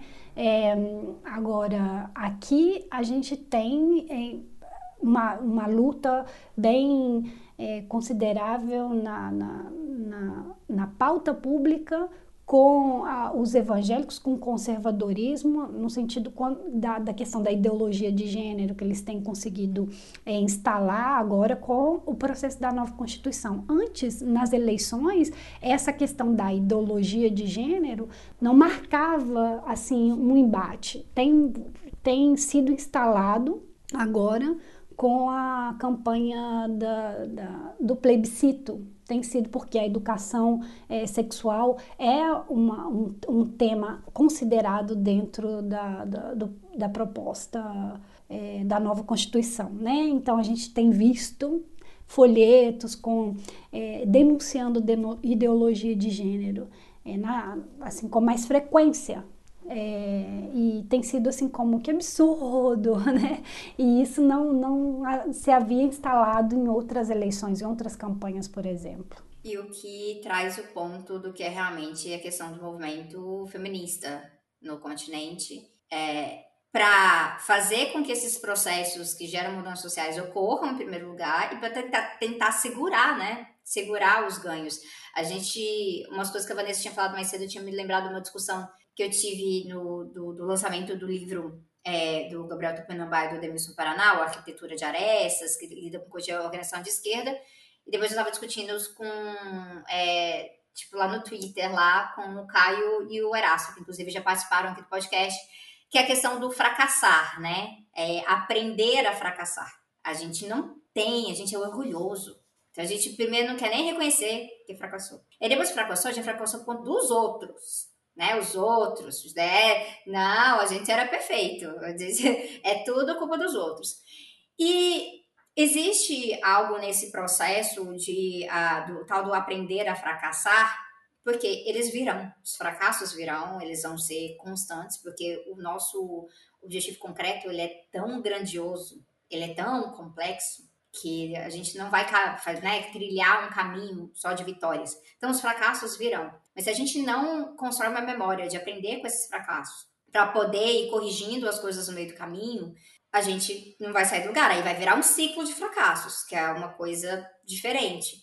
E eu considero que o, movimento feminista, e aqui eu estou usando feminista de, de, uma forma bem ampla mesmo, porque a gente sabe que né, o movimento de mulheres no, no continente ele vai, to ele vai é, tomar seus contornos culturais, é, territoriais específicos, é, raciais também. Mas olhando o movimento feminista, parece que o movimento feminista leva tanta. apanha tanto apanha tanto, apanha da institucionalidade, dos conservadores, da própria esquerda, que tem tido um pouco mais de, desse, dessa coragem de olhar para os fracassos, ah, esse aqui está avançando, isso aqui não está, como é que a gente reorganiza novamente. E com isso cumpre um papel muito interessante nesse último período. Então, é, se a gente falar especificamente, né? Então, que eu acho que o, uma das coisas que mais nos une nesse processo a própria questão do aborto, né? É, quando, quando saiu né, a despenalização do aborto na Colômbia, em fevereiro desse ano, a gente comemorando. Ai, é, a gente sente como se fosse a gente. É uma hora que você, a consciência latino-americana para a mulher pesa. Você, ai, nossa, são elas agora aqui, né? É, a coisa do, do, direito ao aborto realmente faz a gente se sentir uma, uma felicidade de total alteridade. É muito bonito isso. Então, assim, eu vi a notícia, eu chorei, aí eu tava muito feliz quando eu lá, falei, é isso, por isso que a gente tem que valorizar o movimento feminista brasileiro, porque a gente pode conseguir coisas. Aí um monte de gente fala assim, ai, perigoso, vocês estão perto de uma eleição, né? Vão colocar tudo a perder não colocar tudo a perder, porque, nossa, essas, essas feministas aí, então volta no ponto dele não, né? Essas feministas aí, ó, tá atrapalhando, porque aí depois que, se tivesse perdido, né, se Pedro e França tivessem perdido agora, ia falar que tinha sido porque, ah, as mulheres foram inventar esse negócio aí, entendeu? Direito, direito ao aborto para quem tem útero. Então, assim, ridículo, né? É, é uma lógica de, tá vendo, o problema do fracasso vai ser das outras. O que é muito caso, conveniente. Né? Sendo que, no, muito conveniente para essa figura central das lideranças tradicionais de esquerda, que não são as mulheres normalmente. E aí, nesse caso, você vai impedindo aprendizados que eu acho que são muito, muito, muito essenciais é, até para a gente construir né, essas outras lideranças nossas. Então, quando a gente pensa no direito ao aborto, é, na América Latina, é, no geral, a gente tem países que têm ainda é, criminalização total, absoluta. Então, é, então tem El Salvador, que a gente sabe que hoje em dia é governado por uma pessoa assim, sei lá, um sociopata. É, é, a gente tem que chamar de fascista, mas nesse caso ali é uma coisa assim absurda, porque a gente vê o comportamento mesmo. Aí é Honduras, Nicarágua, onde vai entrar em contradição pra caramba, porque tem que pegar a história da Nicarágua, tem que olhar todos os problemas relacionados, né? É, é, governo Ortega, sandinismo e tudo aí. Então, assim, não dá para fazer um crash course que nem as pessoas querem. Ah, aconteceu coisa na Nicarágua, qual lado que eu tenho que estar? Né? Que lado que ele tem? As pessoas querem isso, elas querem saber qual time está sendo torcer nessa partida de futebol. É isso. Elas não querem saber não querem saber como é que foi escalado esse time, como é que ele é treinado, não quer saber nada, é só qual, qual, qual tem que torcer ali. E aí a República Dominicana e Haiti. Então, assim, são. Não por acaso a gente está falando aqui de pequenas nações. Pequenas nações que é, situações muito frágeis, tanto de construção de processo social é, quanto de vulnerabilidade para intervenção externa. Então, isso é muito presente. Mas Honduras, nesse caso, entra também com uma maior taxa de feminicídio per capita da América Latina. Então, é, o Brasil e o México lideram junto, né? É, infelizmente, é, é, parte da nossa realidade, mas de acordo com o CEPAL, você tem é, o Brasil em número absoluto, depois o México em número absoluto, é, mas em, em taxa por, por 100 mil mulheres, né, quando eles fazem o, os, os dados, você vai ter Honduras com a maior quantidade de feminicídios é, por quantidade né, de mulheres, e aí você vai ter é, Santa Lúcia, Trinidade e Tobago, é, República Dominicana, tá vendo? Olha que as coincidências com a questão da proibição do direito ao aborto. Né? Honduras, República Dominicana, vai ter El Salvador. Então, as coisas não acontecem por acaso, as violências são muito conectadas.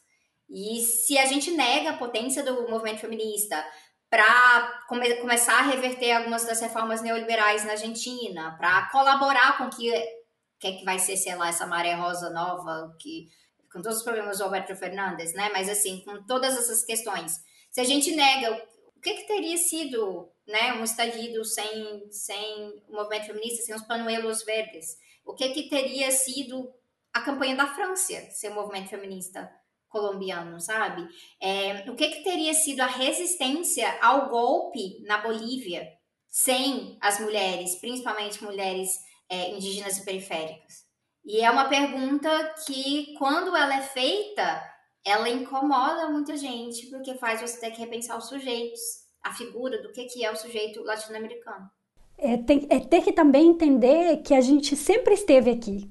A gente sempre esteve aqui, a gente continua aqui e a gente é, vai ser sempre também. É, sem pedir licença, porque somos preteridas de todas as, as as lutas, né? Sempre quando existe uma vitória, como você bem disse, todo mundo quer celebrar a vitória. Não importa como aconteceu lá para trás, os desavenças que teve lá atrás, a gente quer celebrar a vitória. Mas na hora de, dessa celebração, ou na hora também de entender como esses processos foram construídos, tem, tem que sentar e colocar quem foram a, a, os sujeitos históricos que tiveram aí sempre sustentando essas batalhas, né? No caso do Chile, a, os indígenas, né? A população, os povos originários, é, no, é, desde a colonização, que foi super importante, e as mulheres com a resistência a Pinochet,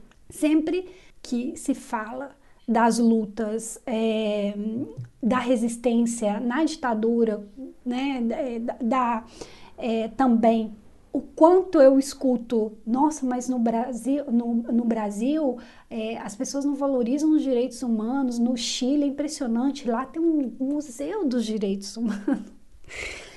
É, ai Deus, aí e, e, e, não, não, não existe um desconhecimento profundo da, da importância das mulheres, da luta das mulheres pela vida, na, na em fazer se ver as violações de direitos humanos com, contra os seus maridos, os seus filhos, os seus companheiros, né, que quando estavam sendo mortos ou torturados e, e desaparecidos forçadamente, essas mulheres estavam ali, inclu, inclusive mulheres que não tinham organização política nenhuma, né, é, com, com seus panos de prato escrevendo o nome das pessoas desaparecidas e colocando já na, nas janelas da sua casa. Ou seja, como está imbricado a questão dos cuidados, da, da, da, da, dos trabalhos reprodutivos com a luta por direitos humanos, sabe? Então, assim, é, é muito importante resgatar as lutas das mulheres no nosso continente, principalmente na América do Sul,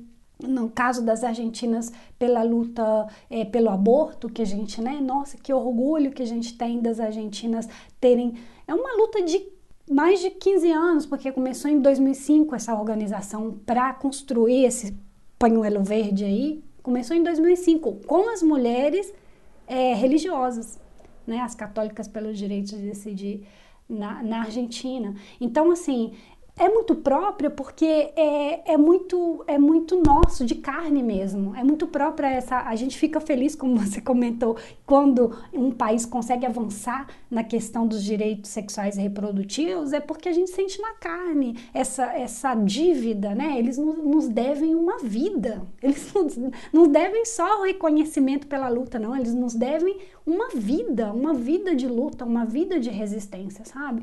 Então, é, essa, essa luta pelo, pelo aborto é, legal, seguro, gratuito, dentro dos hospitais públicos, né? É, é uma luta é, não só por poder abortar, é uma luta muito ampla, é uma luta, luta muito ampla por direito à educação, por direito à informação, por direito à maternidade digna, por direito a, a viver a sua sexualidade de maneira plena, sabe? Então, é, quando a esquerda masculinizada é, diminui isso ou, ou, ou tenta é, invisibilizar isso, está tentando invisibilizar um movimento de massas, um movimento de massas transfronteiriço, transfronteiriço e que vem de muitos anos de luta de resistência, porque ainda que muitas mulheres não se reconheçam como feminista, ela entende que isso é vital para a vida dela. Então, quando você consegue se conectar no território com uma mulher que fala que, olha, eu preciso, é, eu preciso é, ir pagar uma conta no banco, mas eu não posso fazer porque o meu pai é, tem mobilidade reduzida e meu filho tem. É, eu não posso deixar meu filho pequeno de dois anos em casa sozinho, então eu não posso, sei lá, às vezes tomar um banho direito. E aí você vai se conectar com essa mulher falando: olha, isso aqui, a nova Constituição vai reconhecer o seu trabalho de cuidado como um trabalho, você tem direito a, ser remunera, remunerada por isso, você tem direito a se aposentar por isso.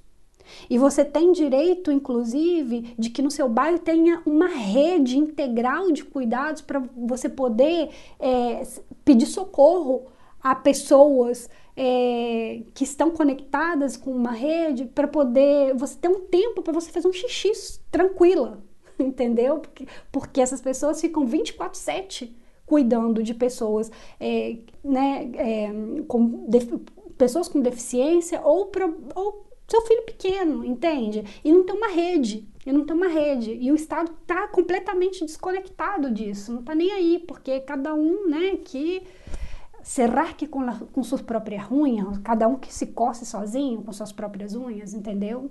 É complicado. E a esquerda, quando ela desconhece isso, a esquerda masculinizada, quando ela fala que isso é um problema para depois, é um problema menor, ela está ela tá relegando mais da metade da população, que são as mulheres, a se virar sozinha ou procurar a igreja, que vai ser uma rede para ela, entendeu? Eu, eu queria voltar um pouquinho na igreja. Você é, deu, como fala, deixa perfeita, Sabrina, porque quando a gente comentou, a Sá comentou sobre, sobre as igrejas né, no coração do capital, eu eu acho, vou voltar nisso e já engancho nessa questão do, do movimento feminista e da visão que a esquerda tem dele. Eu acho que no, no coração do capital, a Igreja Universal e essas igrejas no geral, mas a Universal que tem essa coisa, né, essa magnitude, assim, ela tem um foco muito grande nos imigrantes, tanto na Europa quanto nos Estados Unidos. E eu acho que ela, ela acaba servindo é, como uma um reforço ideológico para os países da periferia do capital. Movimento aí que, enfim, acho que é um movimento em cadeia que vai reforçar dentro dos nossos países esse conservadorismo que se envolve no, no, no poder político né, e, e, e econômico do, dos países. Queria só fazer esse, esse comentário sobre a questão das igrejas que, que a gente estava comentando. É, e aí essas lideranças que surgem, né? O Bukele, por exemplo, é um cara que alucinado, né? Assim, que, essa, essa cara que, que inclusive é um cara que vem da, da, da, esquerda, né? Que, que, que foi prefeito pela, pela esquerda salvadorenha e, e que hoje é o enviado de Deus, assim, né? 80% de, de, de aprovação.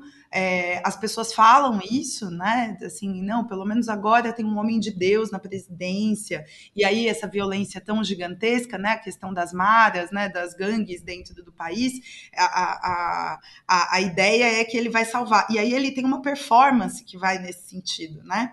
Ele para no, no meio de crises, assim, ele para, ele fecha o olho, aí ele fala: Deus falou comigo. É, e, e, o que eu tenho para dizer para vocês é tal coisa. Então é, é, muito é muito assustador enfim, só para dizer, falar um pouco do nível é, de conservadorismo religioso que às vezes a gente ensaia dialogar, né? E do, e do perigo que isso significa, né? Porque isso não tem nada a ver com a religiosidade das pessoas. E aí eu estava dando uma olhada, estava lendo outro dia um trabalho de uma pesquisadora que chama Carla Vitória Barbosa, e ela estava fazendo, ela fez uma análise sobre a questão do, do, do aborto de 2020 a 2022. E, e eu gostei muito de, de uma coisa específica que ela comentou, que que é assim o papel desses governos da onda rosa quando a questão são os direitos das mulheres, né? Assim, os, os presidentes é, conservadores vão avançar nessa pauta, muitas vezes vão propor, né? Assim, restrições dos direitos das mulheres, então isso vai ser um, uma, uma pauta e o papel dos presidentes é, é, de esquerda né, que pertencem a, a, a, essa onda, com todas as suas nuances, como a Sá falou, é, é, eles vão servir mais para conter, né? Eles vão servir mais. É, é, é, não, não é uma questão propositiva, é uma questão, muitas vezes, porque os movimentos de esquerda que chegaram ao poder no último período ainda têm uma relação, tiveram, principalmente na época das nossas ditaduras, né, uma relação muito grande com setores progressistas da igreja. Então, a, a gente tem uma, uma uma questão aí para lidar e para discutir e para impor né, essa pauta como uma coisa importante que, que tem a ver também com o nosso histórico, né? E a gente precisa fazer a, as pazes com esse histórico para reconhecer a importância que isso teve nesse momento, para levantar, até porque os movimentos feministas hoje, eles são é, tanto movimentos que vão ser responsáveis pela reconstrução do tecido social em vários países, como é o caso da América Central, quando a gente fala do que significam os acordos de paz dos anos 90 e o que essas mulheres fazem para cuidar da memória, para cuidar do trauma social que foi a guerra civil, né, a matança dos seus, seus familiares, a maneira como elas tiveram que tomar a casa, a maneira como elas tiveram que ir para a guerrilha em vários momentos, a maneira, né, assim, a, a, primeiro como, como uma responsabilidade de reconstrução do, do tecido social e em outro momento como responsáveis pela coesão social em termos de luta, que é isso que, que a Sabrina está comentando, né, a, a, ida para as ruas na Argentina, no Chile, quando, quando o tema é o aborto. Então, existe uma energia do movimento feminista, como ele não no Brasil, né? É, que leva uma quantidade gigantesca de pessoas para a rua, que a esquerda hoje não tem, porque ela não tem como.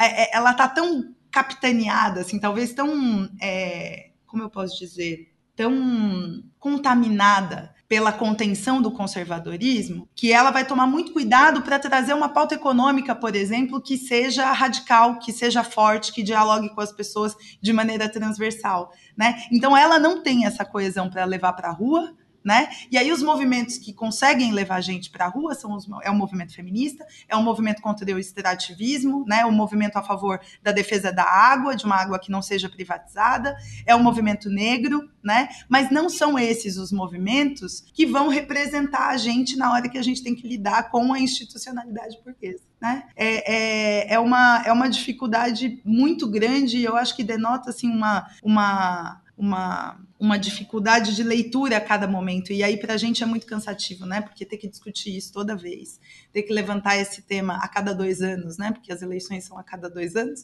então a gente acaba debatendo isso a cada dois anos, tudo de novo. E ter que levantar isso diante de um contexto de morte, de violência e de morte, porque são os movimentos que não têm o privilégio de se acovardarem, né? Não dá para se acovardar falando certo? Acovardar, isso. não dá para se acovardar é, diante das coisas que estão te afetando no cotidiano todos os dias. Não dá para esperar. Toda vez que eles falam assim, ah, é, agora não dá, agora não é hora. Não dá para esperar. Estamos morrendo. Não dá para esperar. E aí isso traz uma potência que, infelizmente, ela não é reconhecida para todo, para a totalidade. Então, é, para mim, é uma demonstração de que também a gente não tem que pedir permissão, né? Então, uma das dificuldades que, pelo menos numa análise quando a gente olha assim para o Brasil, que às vezes eu sinto que a própria lógica institucional da esquerda muitas vezes faz do que os movimentos têm uma potência, colocam gente na rua, conseguem inclusive dialogar, mostram que tem força, mas aí depois fala assim, pode, né? Tá tudo, tudo bem o que a gente fez aqui? Eu caibo aqui, a gente pode sentar nessa mesa agora? Será que o nosso papel não é então de virar e falar assim: você fica com a mesinha de vocês aí, vamos construir uma muito maior aqui em um outro local? É, é puxado. Vou ler essas duas notícias e a gente puxa um pouquinho uh, ah, para casar essas discussões.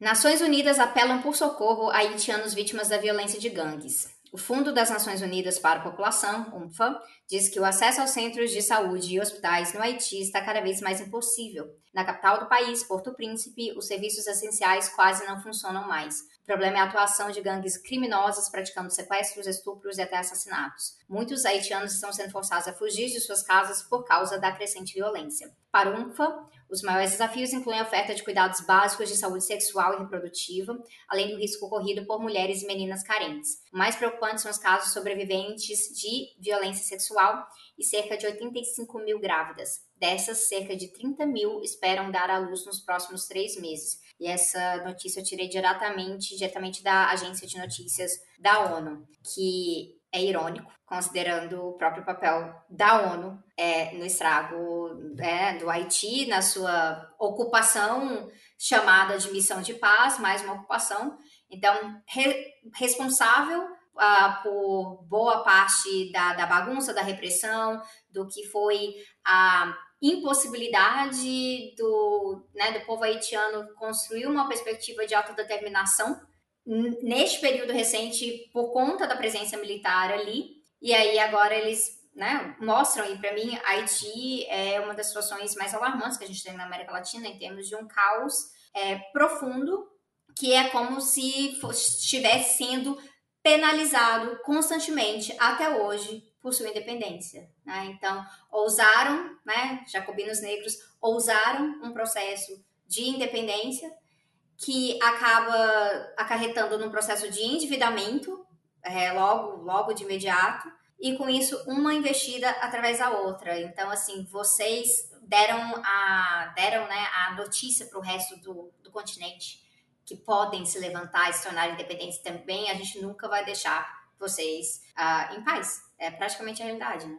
É, o Chile está recebendo assim muitos haitianos, muito, muito, e, e conecto novamente com a questão da, do avanço do neopentecostal, né, da, da, da revolução neopentecostal que a gente está sofrendo aqui, porque é uma evolução, né? Eles estão é, mudando a ordem da, da, da questão mesmo no sentido das lutas sociais aqui, eles estão conseguindo, inclusive, colocar a pauta deles absorvendo algumas das nossas. Então é, é, é incrível isso também. É, a quantidade de haitianos que chegaram aqui no Chile é impressionante. Eu não tenho a, a, a, assim uma uma porcentagem exata para dizer, mas é, mudou um pouco do, do, do espectro da, da, da, sociedade, no sentido que hoje as pessoas no Chile percebem a população afro-chilena né, através da migração que chegou muito da Colômbia, da Venezuela e muitos haitianos. Então, hoje a questão é, negra que vem se levantando no Chile é em alta medida pelos migrantes. E a questão das igrejas aqui vem se levantando muito pela questão migrante, como colocou a Vanessa. Você vê muitos é, imigrantes haitianos andando nas ruas com a Bíblia debaixo do braço. Isso é muito preocupante, porque você, a, o total, a, a, condição de abandono e de violência que a população haitiana sofre aqui no Chile com o racismo é muito brutal e eles vão procurar um paro é, nas igrejas, né? Porque estão ali afinadíssimos estudando crioulo e dão aulas de espanhol para os haitianos, aplicando, né, obviamente, os seus lineamentos políticos, né? Então, é muito complicado a questão no Haiti e é, é, aqui no Chile, com a questão do processo constituinte, tentamos instalar uma, uma política migratória que seja humana, mais humana, né? uma, que, mais voltada para os direitos humanos, mas não com essa visão de defesa que o Chile tem, né? A questão do inimigo externo que vem, né? Invadir o nosso jardim do Éden aqui. então, é, muito complicado, que inclusive é uma questão que se é, explorou muito na eleição presidencial passada, né, a crise migratória e a, o, o, imigrante como um, um inimigo a se combater. Então, eu espero realmente que essa discussão agora da questão da migração é, evolua para a ordem da, da, do projeto é, da nova Constituição sendo instalada, que a gente consiga evoluir e discutir isso de uma forma que é, a população migrante que chega aqui seja acolhida né, e também se consigamos resolver isso de uma forma a nível regional, né? não ensimismada dentro do problema chileno, né? que essa gente que entra aqui, que chega aqui, vem importando pobreza para nós, né? que somos tão evoluídos, tão país OCDE, tão é, jaguar latino-americano. Confronta muita coisa, né? Confronta muita coisa. Inclusive, está modificando também a, a discussão feminista. Né? Está incluindo dentro da discussão feminista uma questão é, migratória, a questão é, negra, que no Chile se discutia desde uma outra ótica, né? E está visibilizando isso mais. Então é muito importante essa, essa, essa chegada mais massiva da migração no Chile ouvindo não necessariamente sobre o Chile, mas ouvindo você lê a, a notícia, né? Eu fiquei pensando assim, como, como a ONU é capaz de, né? Você está falando de violência contra mulheres e de estupro de gangues. Você não está falando dos capacetes azuis, entendeu? O quanto eles trocam comida por sexo com criança, né? Que assim são, são denúncias que a gente vem ouvindo há muito tempo, né? Dessa, dessa missão de paz e a ONU sempre muito pouco mobilizada para dar respostas efetivas em relação a isso, né? E ah, que tem imunidade diplomática, por exemplo. Exato, exato, exato. Ou que a responsabilidade são dos generais específicos de cada, de cada país que contribuiu com a missão. Né? Então, se é do general da Nigéria ou general do Brasil. Que vão ser, inclusive, generais do Sul, né? Vão ser generais do, de... Sim. Né, assim, a... a... Tanto que é perverso, é muito perverso. A lógica é totalmente perversa, porque eles saem, né? Quem tá no Conselho de Segurança, né? Os países mais poderosos realmente estruturam com muito mais força a ONU, saem como isentos, muito, muito civilizados. Não fariam isso. Muito, imagina, imagina. E quem faz é quem sempre fez, né, gente? Imagina. É quem a gente ainda não conseguiu colonizar totalmente, é por isso, né? Quem a gente ainda não conseguiu civilizar, né? Acho que essa é a palavra. Então, eu, eu sempre, eu li, li a matéria inteira e fiquei pensando muito nisso e, e pensando é, o quanto, o quanto a punição o terror é causado no, no corpo da mulher, né? Eu tô com essa experiência da América Central muito viva, assim, porque, enfim, eu conhecia pouco do, dos relatos, conhecia de maneira, assim, né, mais, mais superficial, genérica, e aí escutar, a gente visitou muitos, muitos movimentos sociais, no, no, a gente fez Guatemala, El Salvador, Honduras, passamos pela Costa Rica, na, na Nicarágua a gente não conseguiu entrar, história para outro podcast, é, e... Ai, Nicarágua. É, ai, Nicarágua, a história da frustração, éramos um grupo de 22 pessoas, né, enfim, e aí foi uma, uma frustração coletiva bem, bem pesada, mas uh, escutar os relatos das mulheres falando sobre como a guerra civil aconteceu, aconteceu nos seus corpos, assim, né, o, o nível de, de, crueldade com as mulheres, e aí é isso, assim, as mulheres estupradas por soldados do exército soldados de um exército é, treinado pelos Estados Unidos, né? Assim, naquele momento, a gente sabe toda a história, né, da, da Escola das Américas, naquele ponto, assim. É, então, assim, soldados é, é, que, que, que, sei lá, tiravam feto de mulheres e jogavam futebol com esse feto, entendeu? De mulheres grávidas. É, é um negócio, assim, é um nível. E aí você olha para o Haiti, a discussão vai para o bárbaro é, é, são haitianos, gangues haitianas que estão fazendo isso. Né? E, e, aí você olha a história da região, isso foi aprendido, né? Assim, é, essa, essa maneira de, de tratar essas mulheres é uma tática de tortura, é uma tática de terror, né? Enfim, e aí recai sempre. Foi isso, foi aí que eu cheguei na, na, na minha revolta, na verdade, porque é de embrulhar o estômago o corpo da mulher como um botim de guerra, é, a gente sempre recai no, no, no mesmo, né?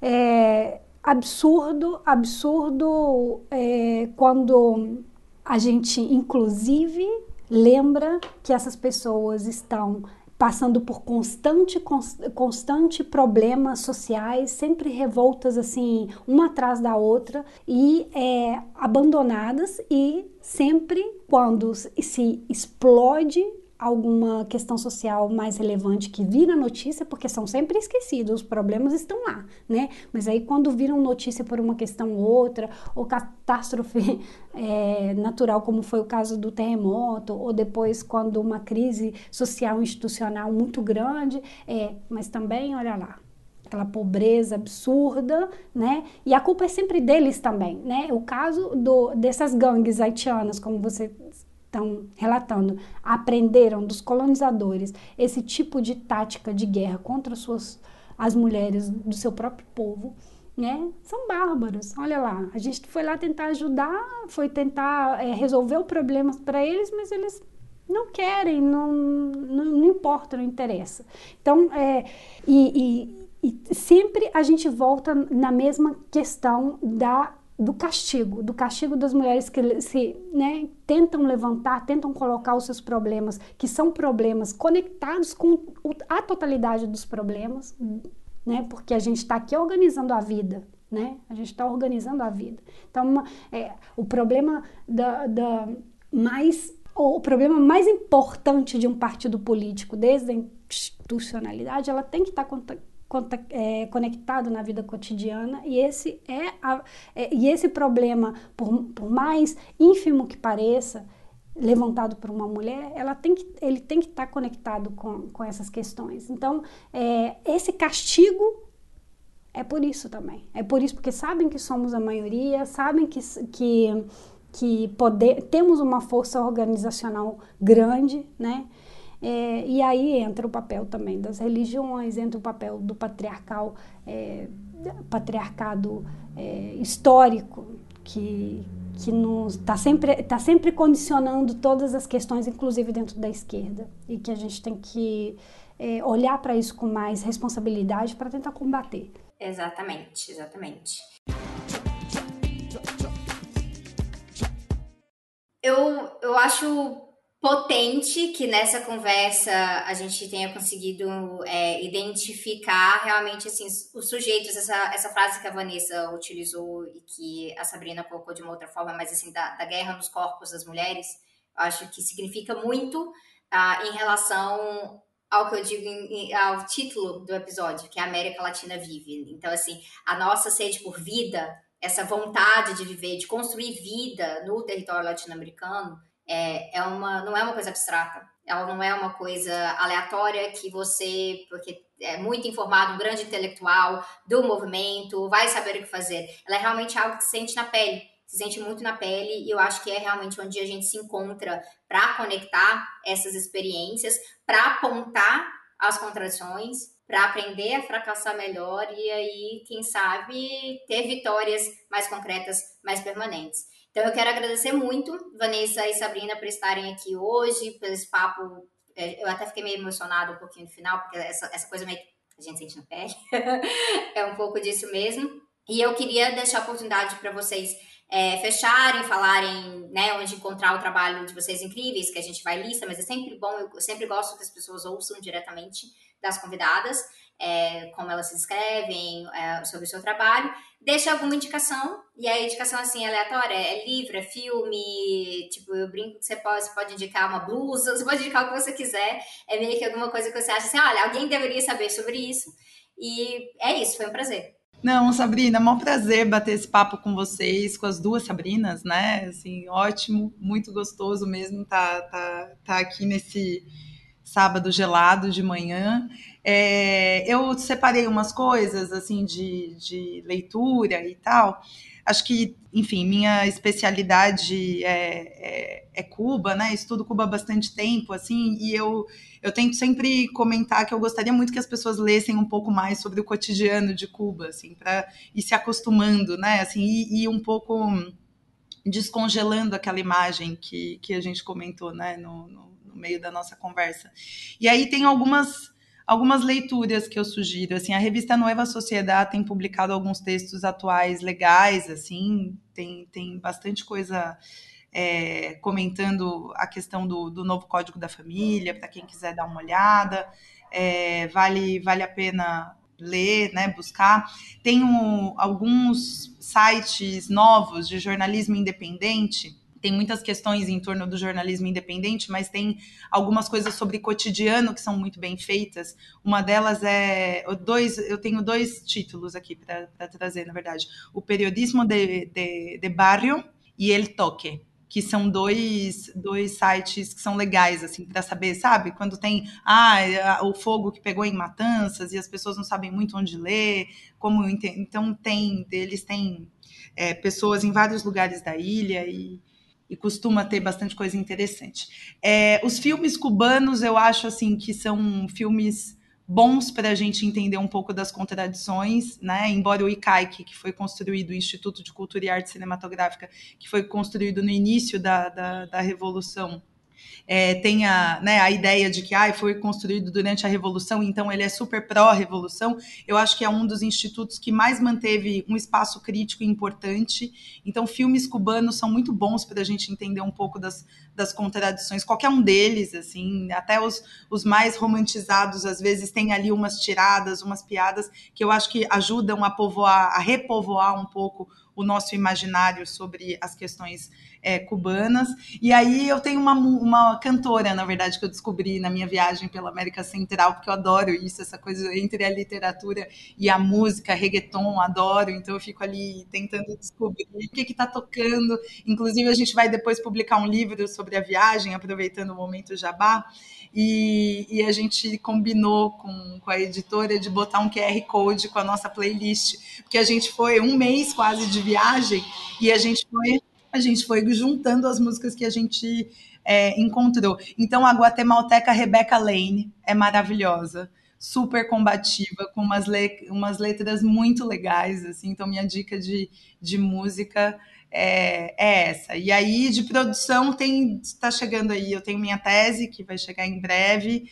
Foi escrita em 2019, mas a pandemia, como tudo, atrapalhou a nossa, a nossa produção. Tem esse livro. Tá aguardando ansiosa. Nossa, muito. Desde Nossa, aquela época. Desde aquela época, não. Eu demorei, eu, eu demorei mandar a, a, correção, aquelas coisas que a gente sabe, né? Ainda mais depois desse período. E aí tem esse livro sobre a América Central que sai com, com escrito de forma coletiva, com Realidade Latino-Americana, que é um grupo de pesquisa e extensão da Unifesp, que, enfim, eu participo estou com eles nessa, nessa aventura dessa vez. E a gente está bolando também um livro sobre questões atuais sobre Cuba, justamente para levantar essas contradições que a gente tem dificuldade de debater aí. Deve sair tudo no comecinho do ano que vem. E é isso, gente. Obrigada. Foi um prazer bater esse papo com vocês. Espero que a gente tenha outras oportunidades. Bom, eu também tenho muito a que agradecer o convite por conhecer a Vanessa, que eu não conhecia. E agora eu vou começar a seguir nas redes sociais e o seu trabalho, porque sim, é muito importante, né? Isso de desmitificar essas coisas. Bom, eu não sou comunicadora, mas eu tô na, no Instagram, publico lá coisas minhas é, esporadicamente. Não, Estou no Twitter também, mas eu procuro não, não entrar mais tanto no Twitter, que eu acho que essa rede social é muito tóxica. Traumas. Hashtag traumas. Hashtag traumas. Inclusive, recomendo que as pessoas deixem essa rede social, que é muito tóxica. mas é, eu, aí, quem quiser me acompanhar, co é, algumas coisas do cotidiano da cidade do, do, de Valparaíso e e das minhas reuniões que eu frequento aqui de militância, eu procuro colocar aí. É, mas é um livro que eu acho interessante, é, que está em português, eu não sei se é muito fácil de encontrar no Brasil, mas é, um livro escrito por um, por um chileno, Alex Cortez. A gente está falando muito de contradições aqui, então é importante que a gente também desmitifique como que esse imaginário da, das lutas sociais, tanto no Chile quanto no Brasil, foram construídas, né, através da ótica das ciências sociais. Então é um livro que se chama Favelados e Pobladores é, nas ciências sociais, né, que é uma construção teórica dos movimentos sociais tanto do Chile quanto do Brasil. Então é e faz esse paralelo, é, publicado pela, pela editora UERJ, se não me equivoco, tá? É, eu vou indicar esse livro e vou indicar também um documentário que está no YouTube. Depois eu posso deixar aí o link para Sabrina Fernandes facilitar, que se chama Oi e na Manhã. Eu sempre indico porque é a história do movimento feminista chileno, tá no YouTube. Eu acho que não tem é, subtítulo, mas Aí a gente pode tentar fazer um esforcinho em tentar entender também o, o, espanhol chileno, que é bem diferente do resto do espanhol da América Latina. E, sei lá, alguém se quiser colocar e tentar colocar é, subtítulo. Fica, fica, a, dica. a dica. O pessoal aqui, tipo, o público das Jonas é muito incrível desse jeito. A galera adora. Aparece que assim, como se não tivesse faltando tarefa. É. Não, mas que é. Vamos pegar assim, ah, eu faço, faço. Quem sabe alguém aí se anima. Se anima, né? Então, isso, estou no Instagram, basicamente, que eu uso mais, e, e, indico também que as pessoas procurem acompanhar os movimentos feministas chilenos é, nas redes sociais. Tem bastante coisa, tem bastante produção. Tem um livro que elas lançaram que, que fala do processo de, de huelga general, tenho aqui, La Huelga General, é, foi lançado recentemente, foi lançado em 2021, se não me equivoco, e é, recompila todo o processo histórico né, das lutas de 2018 até 2020. É, e a entrada do processo constituinte, onde a coordenadora feminista 8M conseguiu colocar duas constituintes através do movimento social dentro da da, da, Constitu, da Constituinte chilena, né? Então, é, fala um pouco de como essa organização se levantou e hum, conta também um pouco da, dessa articulação, da, das brigas internas, então, né? Porque as pessoas falam, ai, que lindo 2019, mas não sabe o perrengue que foi brigando entre si aí para conseguir falar assim, tá, beleza, a gente tem um montão de diferença, tem um montão de diferença, mas em que, que a gente está de acordo para a gente poder avançar, para a gente poder construir uma agenda. Quem vê close não vê corre. Exatamente. Ou seja, desmontando, desmontando fetiches. É Exato, é isso. É. Esse vai ser o nome do, do, do, programa de hoje, Desmontando Fetiches. É, vai ser, vai ser o nosso, nosso subtítulo do programa hoje. Muito Sem bom. Dúvida. Isso, muito obrigada pela, pelo convite, queridas. Um prazer enorme. Eu que agradeço. Espero vê-las em breve em Estado Paraíso e em São Paulo. Saí um pouquinho da internet e foi um prazer, gente. Beijão.